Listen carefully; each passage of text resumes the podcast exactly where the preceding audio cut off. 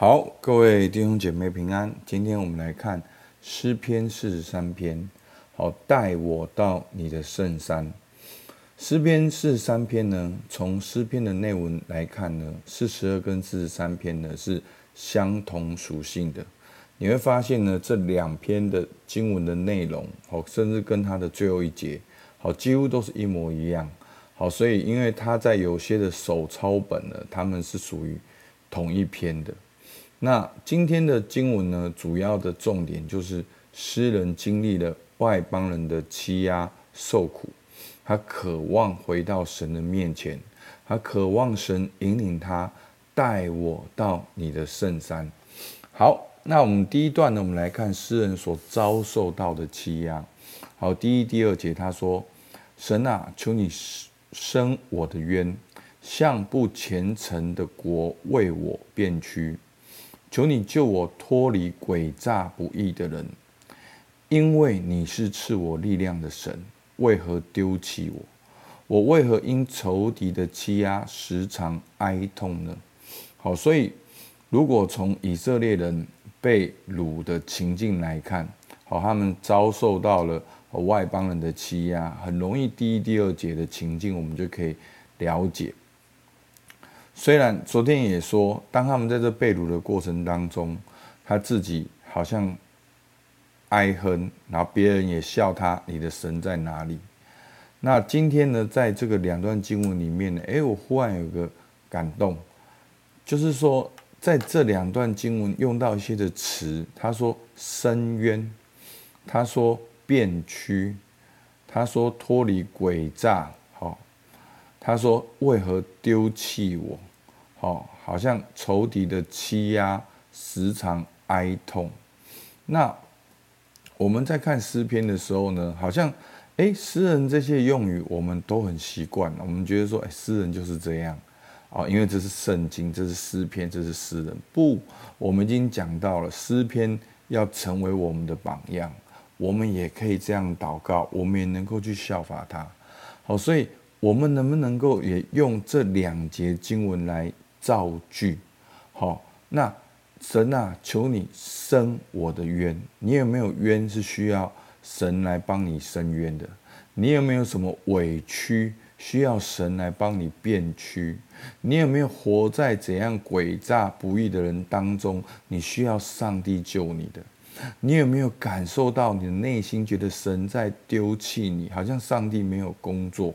你有没有感受到因为仇敌的欺压，你时常的哀痛？好，那我我真的鼓励大家去找好这些的字好词，去造你自己的祷告，好好帮助让你的内心好能够恢复那个敏感，恢复那个知觉。很多时候，我们没有摸到我们里面的那一个房间，我们还是紧紧关着，我们不愿意打开。有时候需要圣灵帮我们打开，有的时候我们照着诗篇开口祷告，这就是其中一个操练。所以鼓励大家用前两节经文可以做这样的操练。好，那第一段呢，是诗人所遭受到的欺压是现况，那其他里面还是渴望什么？渴望回到神的面前。好，三到四节说：“求你发出你的亮光和真实，好引导我，带我到你的圣山，到你的居所。”好，那亮光和真实，好引导我。那真实呢？好，它原来意思就是真理。求你发出你的亮光和真理。好，我们都知道亮光的目的是什么？在黑暗当中有亮光来引导你，在你看不到路的时候有亮光来指引你。好，把亮光跟真理放在一起，是求神的真理来照亮照亮它。所以，我们常说，神的话是我们脚前的灯，是我们路上的光。求神的话来引导我们，引导我们去哪边？带我到你的圣山，到你的居所。如果我们了解整个以色列人被掳的故事，好，我们会知道一切的以色列人一切的衰败，就是敬拜中心、敬拜对象的转移。他们不再敬真实的敬拜，从敬拜变成宗教，从宗教变成拜偶像，然后从拜偶像产生很多淫乱情欲的行为，然后整个国家就混乱，从王国王开始，到大臣到百姓，整个就开始悖逆。所以在这边，诗人知道，他说。主啊，求你发出你的亮光和真实，好引导我，带我到你的圣山，到你的居所。他渴想神，他渴望回到神的同在。他知道，他知道神的同在是一切的答案，一切的解药。所以弟兄姐妹，一切的衰败，就是从你敬拜对象的转移；一切的复兴。就是回到神的同在，神的圣山跟居所，所以你可以回首你过去，好，从你信主到现在，你会发现你每一次稳定的灵修，好好的来到神的面前，你的每一个光景，你的灵魂体都是向上提升的。每一次你的指标往下的时候，其实都跟你的灵命有关系。大家还记得吗？我们学过那个休息，他说休息是全人的休息，从情绪到人际关系到做事情，好，灵魂体。其实他他的意思就是说，其实就一般人角度来看，一生的果效是由心发出，跟你的内心也有关系。但从信仰来看，你的内心受什么影响？最主要就是你的灵。你跟神的关系，你是否感受到神的同在？你是否感受到圣灵的感动？你有被催逼、被引导的感动，然后慢慢的，你的情绪才会稳定，你的关系才会健康。然后你做事情呢，你会知道，我们不要好像处处都要去掌控，而是能够做神的仆人。好，所以这是一个关键。所以后面诗人说什么？第四节。我就走到神的祭坛，到我最喜乐的神那里。神啊，我的神，我要弹琴称赞你。所以在这里，他又在祷告当中去回想，好，就是他渴望走到神的祭坛。他没有没有祭坛呐，好，没有没有，已经那个圣殿已经不在了，也没有祭坛了。但是他渴望回到神的圣上，渴望回到神的居所，渴望。走到神的祭坛，到我最喜乐的神那里，他渴望回归到神的同在。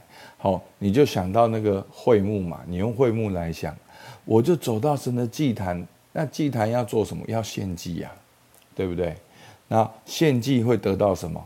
得到神的赦免，得到神的恩典。他渴望重新回到神的面前，这就是一切的关键。好，所以求主帮助我们开我们的眼睛，看到一切的关键就在乎你跟神的关系。那最后他在现况中宣告，所以我们知道诗人在那里祷告的时候，现况还是没有改变的。但是他宣告说什么？我的心，你为何忧闷？为何在我里面烦躁？好，他一样的把他的心说出来。他说：应当仰望神。因我还要称赞他，他是我脸上的光荣，是我的神。现况虽然是还在被炉里面，所以真的诗篇给我们很多的安慰。所以基督徒的人生不是说哦，你今天遇到问题，你祷告，明天就改变。好像我们听到很多见证是这样，没有见证五分钟，有的时候是经过五年，只是把五年的故事浓缩在五分钟告诉你。好，其实我要告诉你，圣经也是这样。好，亚伯拉罕、以撒、雅各、摩西的的故事，都是一章可能就十年了。好，圣经中的一章就是十年，所以不是说哦，今天这样，明天就那样，是很长时间的一个过程。